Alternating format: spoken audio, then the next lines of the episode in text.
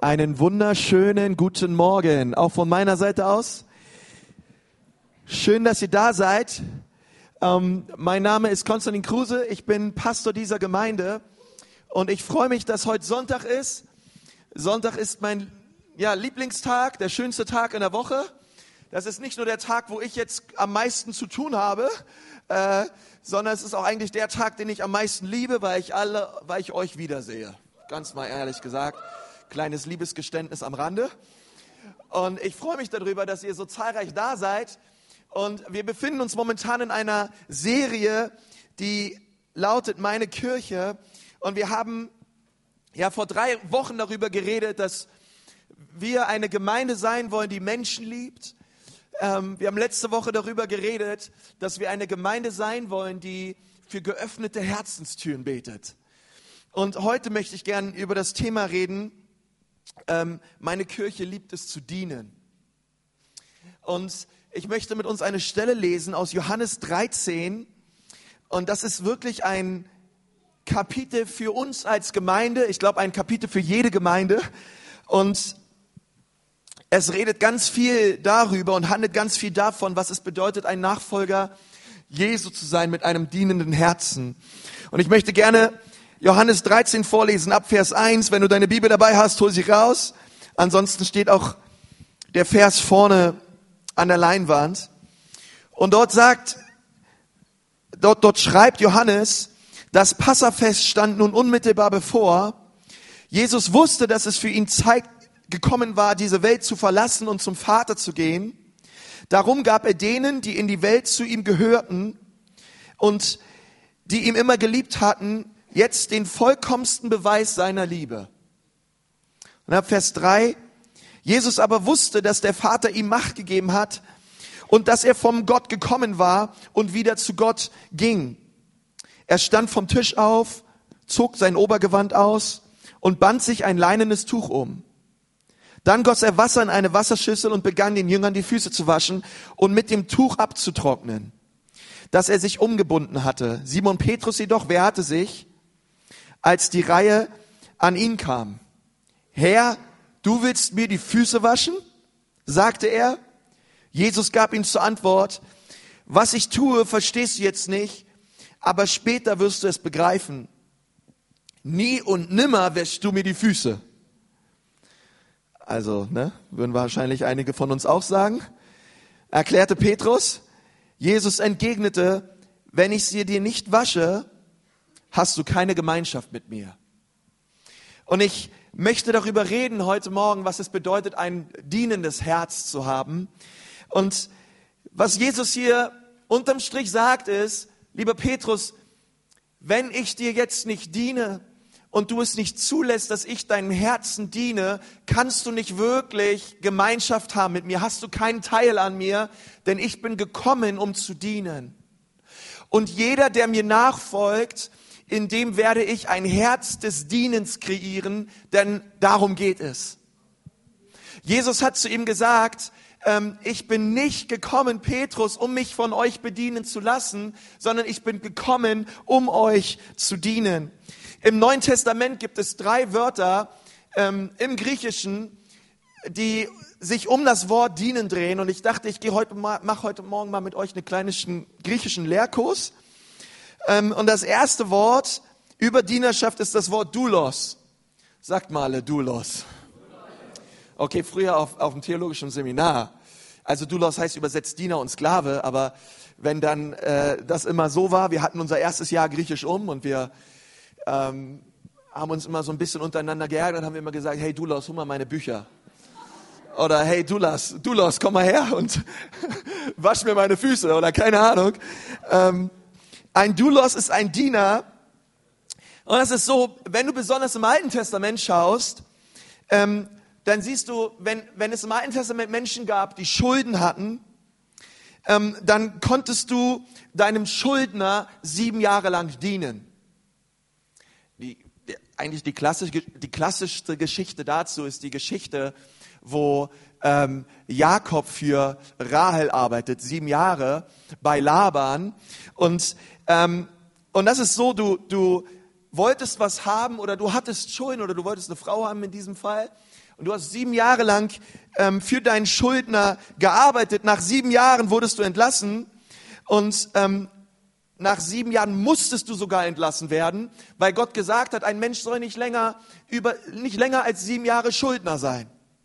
Und dann war es aber so, wenn du ähm, das Haus deines Schuldners so lieb gewonnen hast in dieser Zeit, wo du dort gedient hast, dann kann es sein, dass dein Vertrag bei dem Hausherrn verlängert wurde.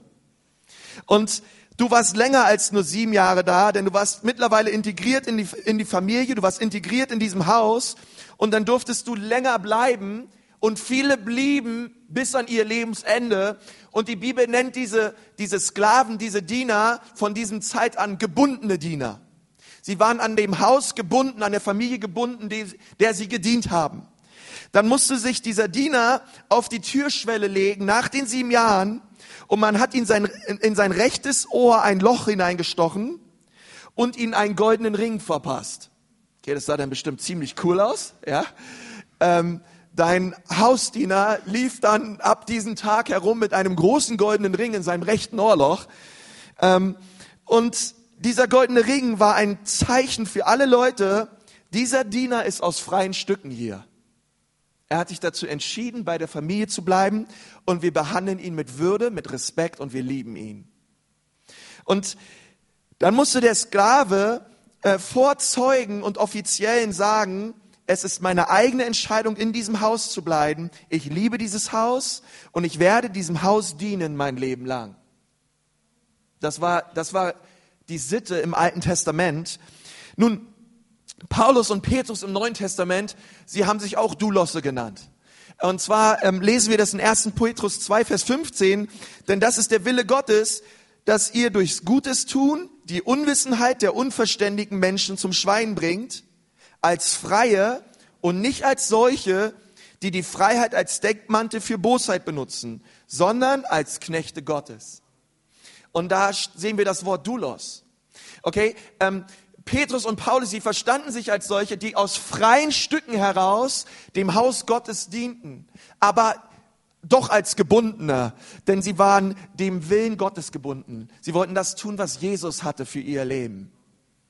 Das zweite Wort, was wir im Neuen Testament finden, ist das Wort Diakonos. Und da haben wir das Wort Diakon her.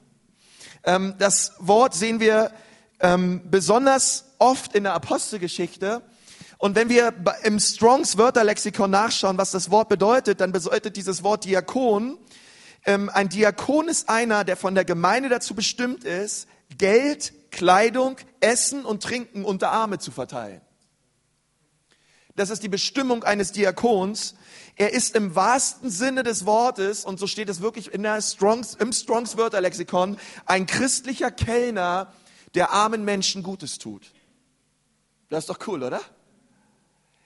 Einer, der Essen und Trinken und Geld und Kleidung verteilt unter arme Menschen. Und, ähm, und dann steht dort, man kann das Wort Diakon auch mit Kellner übersetzen. Ich fand das krass, als ich darüber nachgedacht habe. Ich weiß nicht, was für Erfahrungen du in deinem Leben bislang mit Kellnern gemacht hast. Man kann ja mit Kellnern gute Erfahrungen machen, schlechte Erfahrungen machen. Ich würde sagen, 98 Prozent meines Lebens habe ich immer gute Erfahrungen Erfahrung gemacht mit Leuten, wo ich im Restaurant war oder unterwegs war und wir waren irgendwo was Schönes essen. Ähm, und du merkst so richtig an, ob ein Kellner das, was er tut, von ganzem Herzen gerne tut oder ob er es einfach nur tut, um ein bisschen Kohle zu bekommen und eigentlich sind die Gäste ihm völlig wurscht. Wisst ihr, was ich meine? Kennt ihr so Leute? Ja, ähm, sie schmeißen dir quasi die Getränkekarte auf den Tisch, sie schauen dir noch nicht mehr in die Augen, ja, und ähm, kommen irgendwann wieder und äh, wollen irgendwann wissen, was du haben willst. Eigentlich, es gibt so Kellner, mit denen hast du nicht einmal Augenkontakt. Die schauen dich nicht einmal an und dann manchmal bringen sie sogar noch das Falsche und ähm, und wir alle haben Erfahrung gemacht, aber diese diese Diakone, das waren Leute, sie haben von ganzem Herzen Menschen geliebt und haben alles daran gesetzt, dass in der Gesellschaft, in dem Ort, wo sie lebten, alle Menschen genug hatten. Sie haben sich als solche verstanden, die einen Ruf von Gott her hatten, sich um ganze Stadtteile zu kümmern, damit es in dem ganzen Stadtteil nicht einen bedürftigen Menschen gibt. In der Apostelgeschichte lesen wir, dass das die Apostel am Anfang ganz stark hatten. Sie hatten diesen diakonischen Ruf und eines Tages dachten sie sich, hey, wir sind die ganze Zeit nur dabei, uns um Arme zu kümmern, uns um Menschen zu kümmern. Wir sind den ganzen Tag nur dabei, ähm, Witwen und ältere Leute und arme Leute zu besuchen und die Tische zu bedienen, mit ihnen Abendmahl zu haben, dass sie irgendwann sagten, hey, wir müssen Männer einsetzen in unserer Gemeinde, die diese Aufgabe für uns übernehmen, weil wir wollen Zeit haben für das Wort Gottes und fürs Gebet. Und so haben sie Diakone eingesetzt, die dieses Werk, dieses wunderbare Werk Gottes übernommen haben. Es waren echte Menschenliebhaber. Nun, das erste ist Doulos. Es erinnert mich daran, dass ich mein Leben lang ein Diener sein möchte im Haus Gottes. Dass ich gebunden bin dem Herrn. Ich will in seinem Haus dienen. Ähm, wisst ihr, wir Männer besonders, wir haben eine dreifache Berufung. Unsere Berufung ist es, ähm, eine Berufung zu haben, zuallererst Leiter zu sein, Liebhaber zu sein und Versorger zu sein. Und ich denke das besonders im Kontext der Ehe, aber auch in der Gemeinde. Gott, Gott hat uns berufen, einen Stand einzunehmen, wo wir sagen, ähm, wir sind bereit, dem Haus zu dienen. Übrigens nicht nur wir Männer, auch alle. Ja, aber es ist eine besondere Berufung von Gott her, wie wir es in, in der Apostelgeschichte lesen, dass die Dulosse diejenigen waren, die alles gegeben haben für die Gemeinde. Das zweite, Diakonos, hilft mich daran zu erinnern, mich auf Menschen zu fokussieren. Das Ziel des Dienens sind immer Menschen. Das Ziel des Dienens sind immer Menschen. Es geht nicht um die Aufgabe zuallererst, sondern es geht um den Menschen, dem wir dienen. Deswegen ist es wichtig, den Menschen in die Augen zu schauen. Okay? Das ist ganz wichtig. Und das dritte griechische Wort, was wir im Neuen Testament lesen, ist Hyperetes. Sagt mal alle Hyperetes. Okay, jetzt sagt es nochmal so, als könntet ihr es sagen. Hyperetes. Okay. Ähm, in 1. Korinther 4 drückt sich Paulus gegenüber den Gläubigen in Korinth seine Ansichten über seine Stellung im Dienst aus. Er sagt in Vers 1, so soll man uns betrachten, mit anderen Worten, so sollen die Menschen von uns sprechen, das soll ihre Einschätzung von uns sein, dass wir Diener Christi sind. Und er verwendet hier in 1. Korinther 4 dieses Wort Hyperetes und das bedeutet so viel wie Unterruderer. Okay? Unterruderer. Ich erkläre es euch gleich. Hyper heißt unter und Etes heißt Ruderer. Ähm, Unterruderer. Das Wort gibt es wirklich. Ihr könnt es googeln und nachschauen. Ähm, und zwar Ruderer, ein Ruderer, der auf einer Galeere gearbeitet hat. Auf einem römischen Schiff. Und zwar nicht oben auf dem Deck beim Kapitän, sondern Etage minus drei. Ganz weit unten. Saß er mit anderen drei Ruderern an einem zwölf Meter langen Ruder und hat mit diesen drei zusammen und noch mit 300 anderen dieses römische Schiff über die Meere ähm, begleitet und gefördert, weil damals gab es keine Motoren. Menschen waren Motoren. Also saßen sie alle unten und haben gerackert und geschuftet, wie man nur kann. Und sie waren ähm, einem ja, einem Trommler untergeben, der den Rhythmus und den Takt vorgegeben hat. Okay? In so einer Galeere gab es einen Kapitän, ähm, der war der Boss über alles. Es gab einen Trommler, er hat den Rhythmus vorgegeben, wie unser Maurice heute Morgen. Und alle haben im gleichen Rhythmus gerudert. Und das erste ist, es war wichtig für diese Unterruderer natürlich, dass sie dem Commander, äh, äh Kommando des Kapitäns und des Ruderers auch gehor gehorsam sind und gehorchen. Weil sonst gab es ein großes Chaos und ähm, mehr noch, du wurdest böse geschlagen, wenn du nicht das getan hast, ähm, was dran war. Das Zweite ist, sie mussten zu dritt an einem zwölf Meter langen Ruder sitzen, also mussten sie gleichzeitig ziehen und immer zusammenarbeiten. Es war ganz wichtig, und ich denke manchmal so, wenn ich an die Gemeinde denke, genauso ist es auch hier. Auch wir wollen gemeinsam vorangehen. Wir wollen in Einheit etwas erreichen. Und nur wenn wir es zusammentun, werden wir uns gescheit nach vorne bewegen. Mit all unseren unterschiedlichen Persönlichkeiten und Begabung möchte Gott, dass wir wie ein Mann im Gleichschritt seines Geistes vorangehen und etwas bewegen in dieser Stadt und in Frankenland und auf dieser Welt für Jesus. Und das Dritte ist, diese Unterruderer, sie vertrauten komplett dem Kapitän. Denn ehrlich gesagt, da unten gab es kein Licht. Sie haben nichts gesehen. Sie wussten noch nicht einmal, hey, stehen wir kurz vor einer Schlacht? Fahren wir irgendeine Insel an? Sie wussten überhaupt nicht, was los ist. Alles, was sie hörten, war eine Trommel. Und sie wussten, wenn die Trommel schneller wurde und schneller wurde und schneller wurde, irgendwas passiert. Aber was genau passierte, wusste keiner. Und deswegen war es so wichtig, dass sie komplett darauf vertrauten, dass der Kapitän auch das Allerbeste mit ihnen meinte. Denn sein Ziel war es, irgendwie das Schiff in Sicherheit zu bringen mit all den Leuten, die da drin waren. Das vierte ist, sie waren völlig hingegeben, denn das Schiff war ihr Schicksal. Denn ehrlich gesagt, wenn so ein paar Kanonenschläge in so ein Schiff einschlugen, da ist keiner runtergegangen und hat die Sklaven jetzt mal von ihren Ketten gelöst oder so.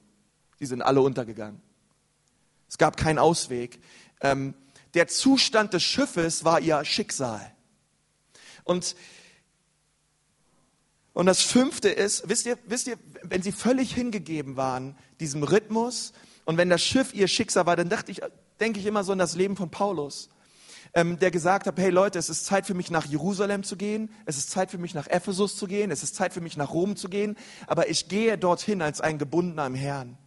Und ich weiß, was mir dort erwartet. Mich erwarten Schläge, mich erwartet Verfolgung, mich erwartet Verachtung, aber ich werde es trotzdem tun, weil ich gehorsam bin dem Ruf, den Gott für mich hat. Paulus hatte dieses Verständnis eines gebundenen Dieners, gebunden an den Auftrag und an die Liebe unseres Herrn. Und es war ihm völlig egal, ähm, er wusste, seine Berufung ist auch sein Schicksal. Sein Gehorsam ist sein Schicksal. Er war bereit, völlig hingegeben zu sein für den Auftrag, den Gott an sein Leben hatte. Und das fünfte ist, ein Unterruderer ist ein anonymer Mann gewesen. Keiner kannte diese Leute. Man kannte vielleicht den Captain von einem, von einem Schiff. Vielleicht kannte man den Trommler, ich weiß es nicht. Aber diese Menschen, die dort unten waren und ihr Leben gegeben haben und dort gerudert hatten, keiner kannte sie. Sie waren völlig anonym. Und wisst ihr, ich habe mal einen Pastor kennengelernt, ähm, der hat auf einer Pastorenkonferenz geredet und er meinte, er war ähm, auf einer Missionsreise in China und er hat sich in China mit fünf christlichen Leitern getroffen. Und diese fünf christlichen Leiter, diese fünf zusammen waren verantwortlich für 30 Millionen Christen in der Untergrundkirche in China. Und er hat gesagt, diese fünf Männer, von denen hat er noch nie gehört, er hat noch nie irgendwo ein Bild von ihnen gesehen, aber diese Männer verändern das ganze Land. Könnt ihr euch vorstellen, 30 Millionen Christen? Und keiner kennt diese Leute und es ist sogar verboten, ähm, dass jemand ihr Namen weiß. Es ist verboten, dass jemand ihr Gesicht kennt. Es ist verboten, von ihnen Fotos zu machen, weil sie leben in einem sehr gefährlichen Land, wo es dich sehr, sehr viel kostet, deinen Glauben ähm, öffentlich zu leben. Aber jeder dieser Männer war schon öfter im Gefängnis. Du darfst gar kein Pastor dort sein, wenn du nicht mindestens einmal im Gefängnis warst. Aber diese Männer kennt keiner. Versteht ihr, was ich meine? Ähm, diese, diese Männer sind anonym. Und ich glaube, ähm, was für ein Herz dahinter steckt, zu sagen, Herr Jesus, in meinem Leben geht es nicht um mich, Herr. In meinem Leben geht es nicht darum, dass unterm Strich mein Name groß rauskommt. Es geht nicht darum, dass Menschen meinen Namen kennen, sondern und nicht, nicht wie die Postbank sagt, unterm Strich zähle ich. Nein, das stimmt nicht. Unterm Strich zählt Jesus. Und meinem Leben soll ihn dienen und möge der Name Jesu durch mein Leben groß werden. Und das war das Herz ähm, von Paulus. Und ich bete so, dass es unser Herz ist. Und ich denke so, wenn du, wenn du auch in der Gemeinde dein Herz lässt, wenn du dich hier reingibst und du hast vielleicht das Gefühl, ich werde nicht gewertschätzt, keiner sieht meinen Dienst, ähm, keiner sieht das, was ich tue. Paulus ging es genauso. Wisst ihr, wir wollen hier immer, wir wollen auch Menschen ehren hier, weil wir glauben, es ist einfach das Größartigste, sich reinzugeben in den Dienst in der Gemeinde. Aber Paulus sagt in 2. Korinther 5, Vers 9, darum suchen wir auch unsere Ehre darin, dass wir ihm wohlgefallen. Darin hat Paulus seine Ehre ge gefunden. Nicht so sehr von dem, was Menschen ihn an Schulternklopfer entgegenbrachten, obwohl ich das super finde, wenn wir Leute ermutigen, ihnen danken für den Dienst. Aber wisst ihr, daraus zog Paulus nicht seine Identität, daraus zog Paulus nicht seine Ehre, sondern er wusste, dass was ich tue, gefällt ihm da oben gut. Und das erfreut mein Herz. 2. Korinther 5, Vers 9. Und so sehen wir im Neuen Testament diese drei Wörter zunächst. Doulos, das war ein lebenslänglicher Diener im Haus, der opferbereit war. Ein Diakon, jemand, der darauf fokussiert ist. Wie kann ich, wie kann ich ein, ein Gast sein, ein Gastgeber sein, ein Kellner sein für die Armen, für die Menschen in unserer Bege Umgebung? Wie kann ich ihnen dienen? Und ein Hyperetes, ein anonymer, ein anonymer Typ, ein anonymer Diener, der immer vertraut hat auf die Befehle des Captains und ihm wohlgefallen wollte. Und ich denke mir so, in unserer Geschichte in Johannes 3 sitzt Jesus hier.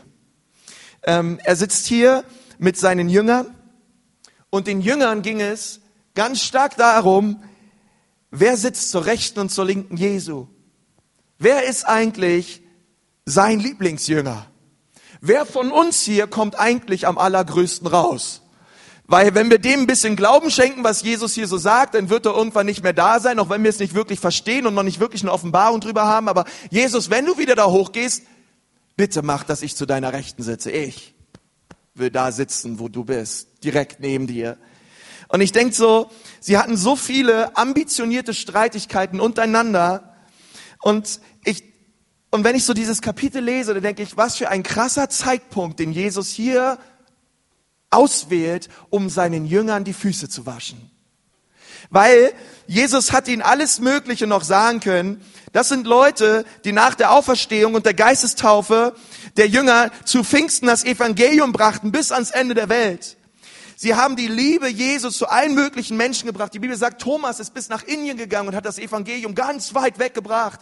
Und nun hat Jesus die einmalige Möglichkeit, kurz bevor er verraten wird, bevor er bevor er die Via Dolorosa geht, hin zum Kreuz, nochmal seine Jünger zusammen zu haben. Und ich denke mir so, hey, was hätte ich gemacht? Keine Ahnung, wahrscheinlich hätte ich eine Big Party gemacht mit meinen Jüngern, hätte ihnen gesagt, wie sehr ich sie liebe. Wir hätten nochmal so richtig Gemeinschaft gefeiert und so. Was macht Jesus? Er holt ein, er holt ein Becken, er holt ein Handtuch und er wäscht seinen Jüngern die Füße. Und er dient ihnen. Und und zeigt uns damit, um was es Jesus in seinen letzten Stunden auf dieser Erde überhaupt geht. Er gibt ihn zu verstehen, ihr lieben Jünger, wenn ihr das, was ich jetzt hier tue, nicht versteht, wenn ihr, wenn ihr das nicht leiden könnt, was ich heute euch tue, dann werdet ihr auch nicht verstehen, was ich dort am Kreuz für euch tun werde. Wenn ihr das jetzt hier nicht versteht, denn ich werde mich jetzt bücken, ich werde mich demütigen vor euch und ich werde jedem einzelnen von euch die Füße waschen. Und wenn ihr das nicht versteht und nicht annehmen könnt, dann werdet ihr das, was ich in den nächsten Tagen tun werde, auch nicht verstehen. Denn ich werde mein Leben lassen für euch. Ich werde euch dienen und zwar bis ans Kreuz. Ich werde den Weg gehen bis zum Schluss. Hey, und das fasziniert mich. Und ich denke so, Petrus, wir haben gelesen, er war völlig schockiert darüber. Er war vielleicht der Erste, den Jesus die Füße gewaschen hat. Und er denkt sich so, hey, Jesus wird sich nicht bücken und mir die Füße waschen. Kein Jude wird sich bücken, um mir die Füße zu waschen. Das ist der Job von Heiden. Das können andere machen, aber doch nicht Jesus, mein, mein Rabbi. Aber hier ist Jesus, er wäscht ihm die Füße, er trocknet sie ab und, und Petrus protestiert und Jesus sagt, Petrus, wenn du mir nicht erlaubst, dir die Füße zu waschen, dann haben wir nichts Gemeinsames. Dann hast du keinen Teil an dem, was ich tun werde. Und ich möchte, dass du siehst, dass das dienende Herz Jesu deine Herzensverbindung mit ihm ist. Das war, das war für mich so, das hat so Klick gemacht bei der Predigtvorbereitung. Das dienende Herz Jesu ist das, was zwischen ihm und den Jüngern war als, als, als Kontakt, als Verbindung. Und sie mussten das verstehen. Jesus diente ihnen von ganzem Herzen und wisst ihr, der Himmel wird voll sein mit Nachfolgern Jesu, die es lieben zu dienen. Deswegen reden wir da heute drüber. Gott möchte sich eine Gemeinde bauen, die es liebt zu dienen, weil es darum geht zu dienen. Und wenn wir nicht dienen, haben wir keine Gemeinschaft mit ihm. Haben wir keinen Teil an ihm. Verstehen wir ihn nicht wirklich. Das ist das, was Jesus sagt bei der Fußwaschung. Und, ähm, und ich denke so, wisst ihr, es gibt so gute Fragen, die man mir immer wieder stellt. Und die eine davon ist, Konsti, fühlst du dich nicht schlecht, Leute zu fragen, ob sie in der Gemeinde freiwillig und ehrenamtlich dienen wollen? Fühlst du dich nicht manchmal schlecht als Pastor? Ähm, und ich möchte euch sagen, am Anfang habe ich mich noch schlecht gefühlt.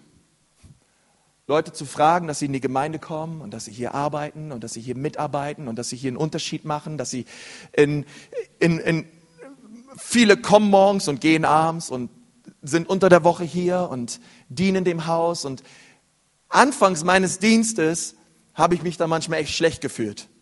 Ähm, und, und wisst ihr, ich, ich, ich sehe das mittlerweile anders. Wir haben in unserer Gemeinde ganz viele Leute mit ganz unterschiedlichen Berufen. Wir haben äh, Bäckereiangestellte, wir haben Ingenieure, wir haben Leute, die in Kindergärten arbeiten, wir haben Architekten, wir haben Lehrer, wir haben Tauchlehrer, ähm, wir haben äh, viele Studenten, wir haben sogar Ärzte, wir haben Leute, die im, viele Leute, die im Einzelhandel arbeiten, alles Mögliche an Menschen, die auch selbstständig sind, die eigene Firmen haben. Und ich sehe, dass viele Menschen acht Stunden am Tag arbeiten, manche sogar sechs Tage die Woche. Und wenn sie am Abend nach Hause kommen, die allermeisten von ihnen sich wahrscheinlich nicht so fühlen, als hätten sie, als wären sie heute Abend oder an diesem Tag der Bestimmung ihres Lebens nachgegangen. Die allermeisten jedenfalls nicht. Ähm, von ihnen merken, dass das, was sie dort tun, ähm, keine Ahnung, was sie tun, das ist, was ihr Leben ausfüllt. Andere arbeiten mit ätzenden Mitarbeitern zusammen, die ständig versuchen, das sowieso schon heruntergewirtschaftete Unternehmen durch viele unbezahlte Überstunden irgendwie am Leben zu halten. Und die meisten von ihnen spüren, während sie versuchen, die Firma zu retten, keine tiefe Genugtuung, die aus ihrem Inneren herauskommt. Und irgendwie sowas zu sagen, hey, das ist die Freude meines Lebens. Mein Leben für die Firma. Und sie liegen abends im Bett und denken an ihre Firma, sehen irgendwie das Firmenschild und äh, reimen sich das Herz und merken, wow, das ist die Bestimmung meines Lebens. Jedenfalls nicht die allermeisten. Ähm, und ich hoffe, und das ist das, was Paulus sagt, dass wir alles tun zur Ehre Gottes. Egal wo wir sind, und das ist alles gut. Ähm, aber die allermeisten arbeiten einfach nur, um Essen auf dem Tisch zu haben arbeiten, um sich einen Urlaub finanzieren zu können. Und das ist alles gut und wichtig. Ähm, aber ich glaube, dass die wenigsten in ihrem Beruf ihre Bestimmung und ihrer Berufung nachgehen, die sie von Gott bekommen haben, indem sie Verträge unterschreiben, Lager ausräumen, abends im Bett liegen und sagen, dafür wurde ich geboren. Nun, jetzt geht's weiter. Ich und die Leiter dieser Gemeinde, wir haben das unglaubliche Privileg, und ich sehe es als ein unglaubliches Privileg, genau solche Menschen in etwas einzuladen, was womöglich das einzige in ihrem Leben sein wird, wo sie sich als Werkzeug in Gottes Hand fühlen. Und das ist ihr Dienst in der Ortsgemeinde. Das Großartigste, was es gibt. Und ich, als ich im Apostelgeschichte Unterricht saß früher, und ein Dozent vorne erzählt hat, wie die Urgemeinde Gemeinde gelebt hat. Wo wir in Apostelgeschichte 2 darüber lesen, dass sie ihre Güter verkauften, dass sie ihre ha Habe verkauften, damit die Armen gespeist werden konnten. Wie, wie wir davon lesen, wie ähm, sie das Ansehen der ganzen Stadt hatten, wo die Bibel sagt, sie haben die ganze Stadt so sehr verändert, dass sie ein hohes Ansehen in der ganzen Stadt hatten unter allen Menschen. Und die Bibel sagt, und Gott tat täglich der Zahl der Jünger hinzu. Und sie trafen sich in Häusern und sie hatten Gemeinschaft. Und es gab keinen unter ihnen, der irgendwie Mangel hatte an irgendetwas. Und wenn ich darüber nachdenke und mir in der Apostelgeschichte 2 durchlese, was für eine Gemeinde Gott baut, da geht mein Herz so weit auf, dass es so weit aufgeht, dass es weiter nicht aufgehen kann. Und ich bete mit allem, was in mir ist, Gott, hilf uns, so eine Gemeinde zu bauen und so eine Gemeinde zu sein, die alles dafür gibt, den die Bestimmung und dem Wert nachzugehen, den Jesus auch in Gemeinde hineinlegt. Und und deswegen sage ich zu einer Apostelgeschichte 2 Gemeinde, umso länger ich darüber nachdenke, von ganzem Herzen, ja, Jesus, bitte, lass es geschehen hier in Nürnberg. Weil ich möchte dir sagen, die Hoffnung der Welt ist nicht die Regierung, es ist nicht deine Universität, es ist nicht deine Firma, es ist auch nicht der erste FC Nürnberg. obwohl das manche Menschen meinen. Es ist auch nicht der FC Bayern, obwohl er viel gewinnt und viel in den Medien ist. Aber die Hoffnung der Welt ist die Gemeinde. Und, und ich sag dir wieso. Denn Gott hat der Gemeinde die Botschaft der Versöhnung, die Botschaft der Errettung. Gott, Gott hat einer Gruppe von Menschen diese Botschaft anvertraut und das ist seine Gemeinde. Diese Botschaft der Versöhnung hat Gott keiner anderen Gruppe von Menschen anvertraut auf der ganzen Welt. Es wäre toll, wenn ich äh, zu unserem Bürgermeister, ich hatte schon zwei Treffen mit ihm, wenn ich zu ihm gehen könnte und er würde mir die Botschaft der Versöhnung bringen. Aber das ist nicht der Fall. Wohin können Menschen gehen, um verändert zu werden? Wo können Menschen die Botschaft der Versöhnung, die Liebe Jesu hören, wenn nicht in der Gemeinde? Und, und, und deswegen ruft uns Gott und sagt, ey, ich habe Menschen auf dem Herzen und ich möchte Menschen erreichen und er tut es durch seine Ortsgemeinde.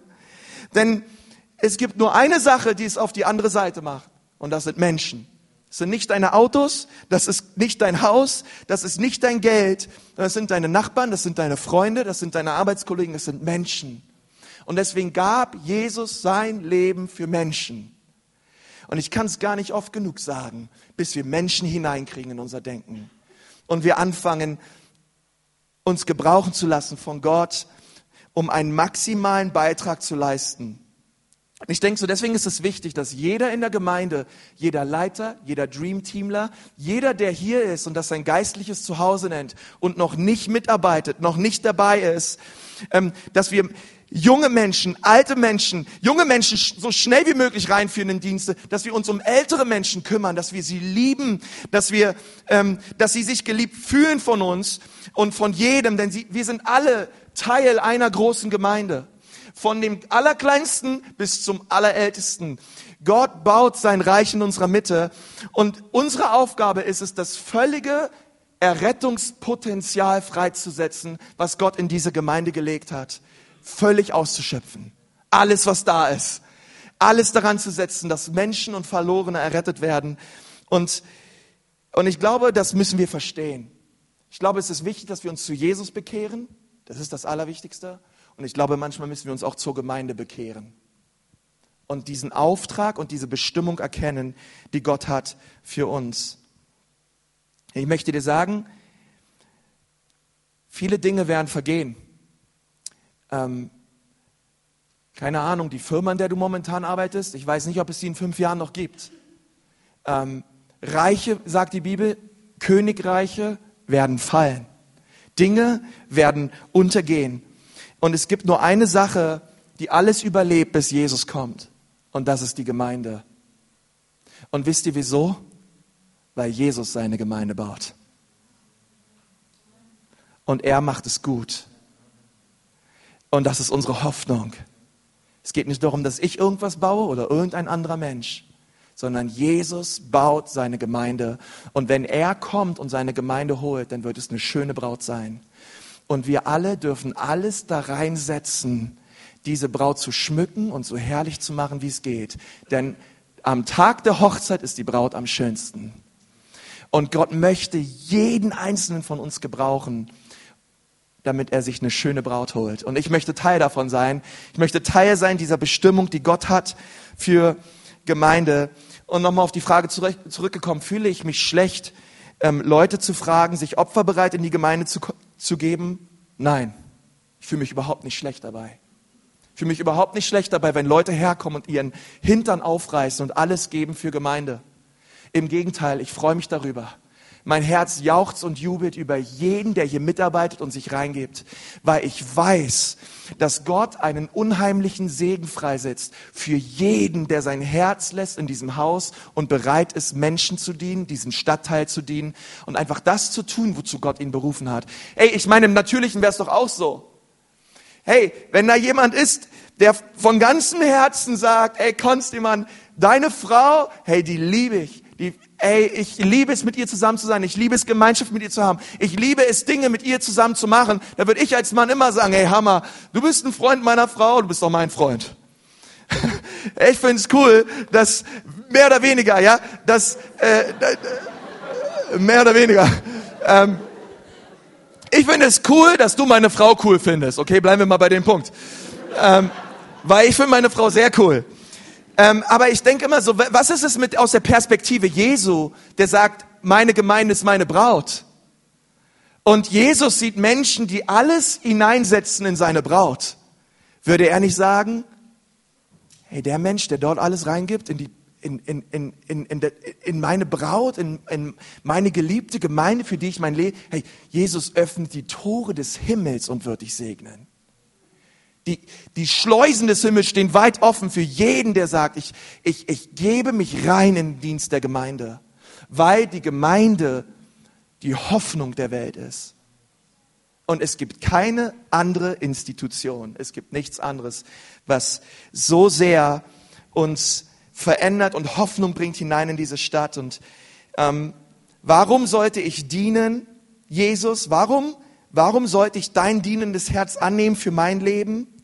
Weil du Menschen verändern kannst, weil du einen ewigen Unterschied machen kannst in dem Leben von Menschen. Und es hilft dir zu wachsen, weil Jesus gesagt hat, wer im Kleinen treu ist, den werde ich über mehr setzen. Und deswegen ist Dienen eine wunderbare Sache.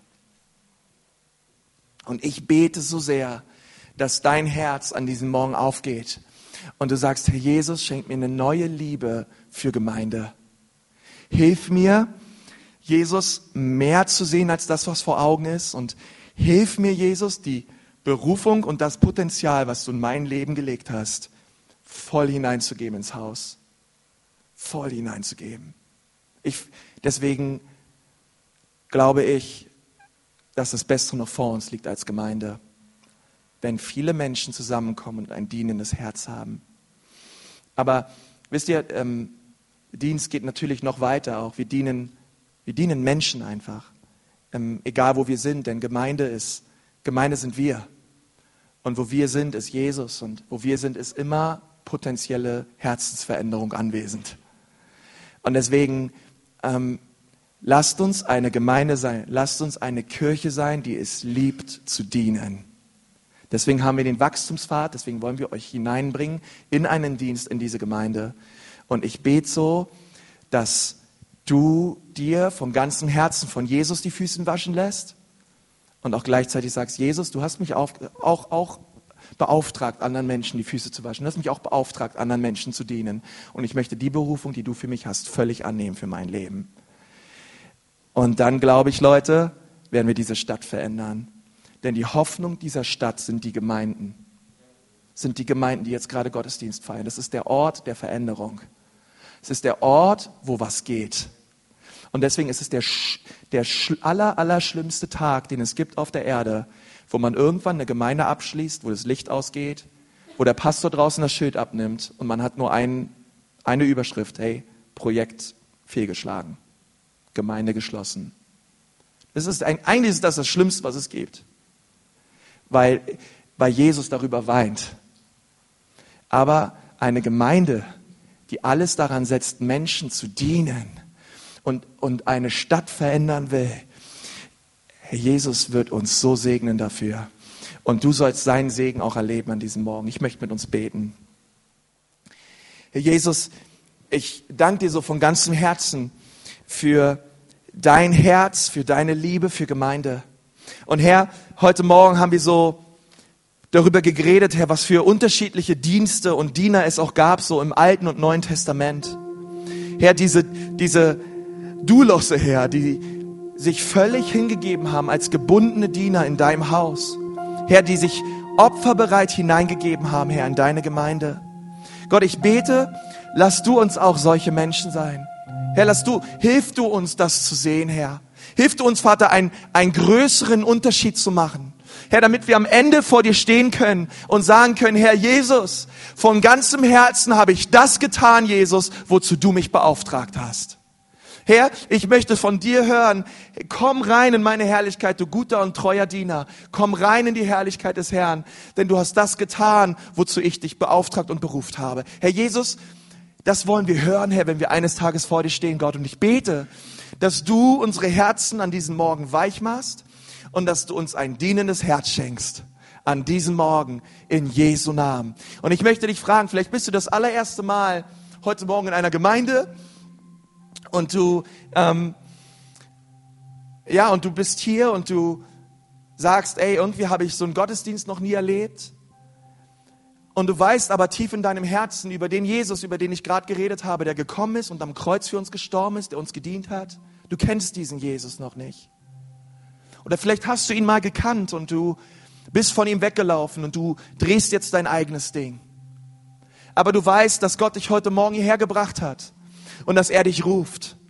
Und er sagt zu dir, komm zu mir, denn ich liebe dich. Ich möchte dir vergeben. Ich möchte dir ein neues Leben schenken. Und ich möchte dich reinwaschen von deiner Schuld und von deiner Sünde. Und du sagst, ja, Konsti, heute Morgen will ich kommen. Ich möchte Jesus einladen, der Herr und der König meines Lebens zu werden. Ich möchte alle meine Schuld, alle meine Lasten, alle meine Sünde ablegen an seinem Kreuz und ihn bitten, dass er mir vergibt. Und wenn du hier bist heute Morgen und sagst, ja, Konsti, heute Morgen brauche ich die Vergebung Jesu für mein Leben. Während wir die Augen geschlossen haben, du sagst, ja, hier bin ich. Bitte bete jetzt für, weil ich möchte jetzt gern für dich beten. Ganz persönlich. Und du sagst, ja, Konsti, wenn du jetzt betest, bitte bete auch für mich. Schließ mich mit in dein Gebet ein. Denn dort, wo du jetzt gerade sitzt, heb mal deine Hand. Gerade wo du sitzt. Dankeschön. Dankeschön. Deine Hand sehe ich auch. Wer ist noch da heute Morgen, der sagt, ja, bitte bete auch für mich. Ich möchte die Vergebung Jesu annehmen für mein Leben. Dankeschön. Oh Herr Jesus, ich danke dir für die Hände, die hochgegangen sind, Herr.